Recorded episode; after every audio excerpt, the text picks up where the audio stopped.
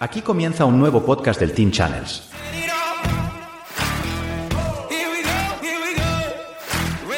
My name is Motherfucker.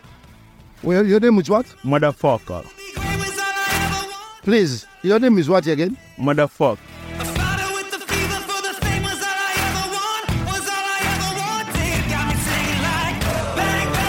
Hoy un programa solo para fans dedicado al tenis. Como siempre con un gusto 94.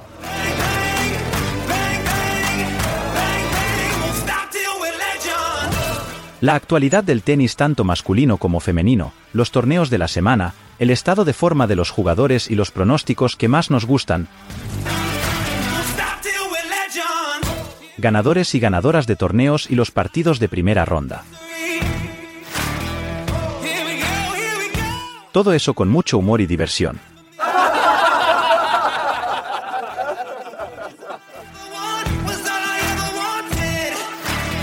Te recuerdo que puedes pasarte por iVoox para dejar cualquier comentario o sugerencia en cada uno de los capítulos. Tienes además el botón de suscribir, totalmente gratuito, para estar plenamente informado cada vez que subamos un nuevo programa. Asimismo tienes otro botón de apoyar. A partir de una modesta cantidad económica mensual te conviertes en mecenas y fan del podcast podrás acceder a los contenidos privados, accesos exclusivos de la comunidad y también a programas anticipados. Disfrutad del episodio de hoy que seguro merece la pena. Bueno, pues estamos eh, grabando en un horario un tanto diferente, en un día diferente, porque, bueno, pues eh, hay cosas importantes en la vida que suceden y al señor Iván le sucede una dentro de muy poquito. Así que hoy hemos decidido grabar domingo y por aquí tengo a Iván. ¿Qué tal? ¿Cómo estás?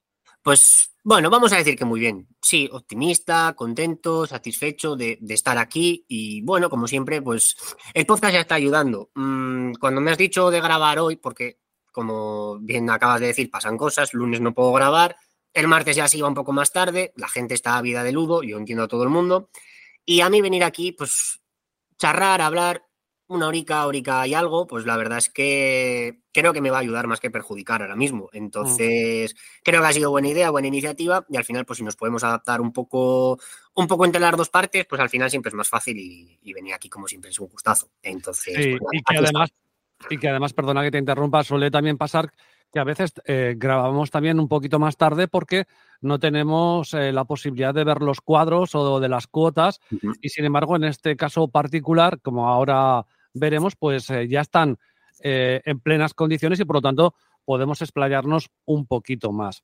Hmm. Bueno, primera, hemos tenido la primera semana de tenis con muchas novedades.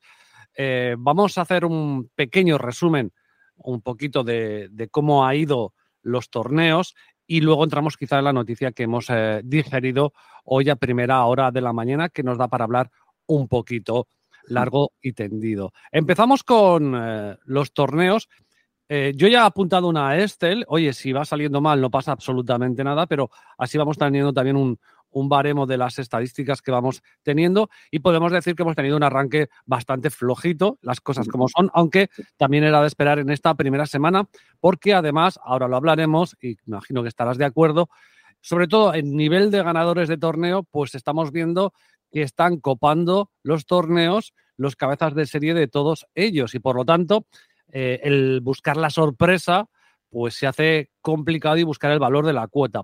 Así que si te parece, hacemos un pequeño resumen. Empezamos eh, con la agüita, cómo ha quedado, quién mm. han sido las ganadoras y cómo las has visto más o menos sin enrollarnos mucho. Hmm, fácil, nada, en Wita, como bien has dicho ahora mismo, es una ABC, cabeza de serie número uno y número dos en la final de los dos torneos. Un poco, mm. que, poco que comentar. He tenido la oportunidad de, ver hoy el Rivaquina Sabalenka, sí, madrugando.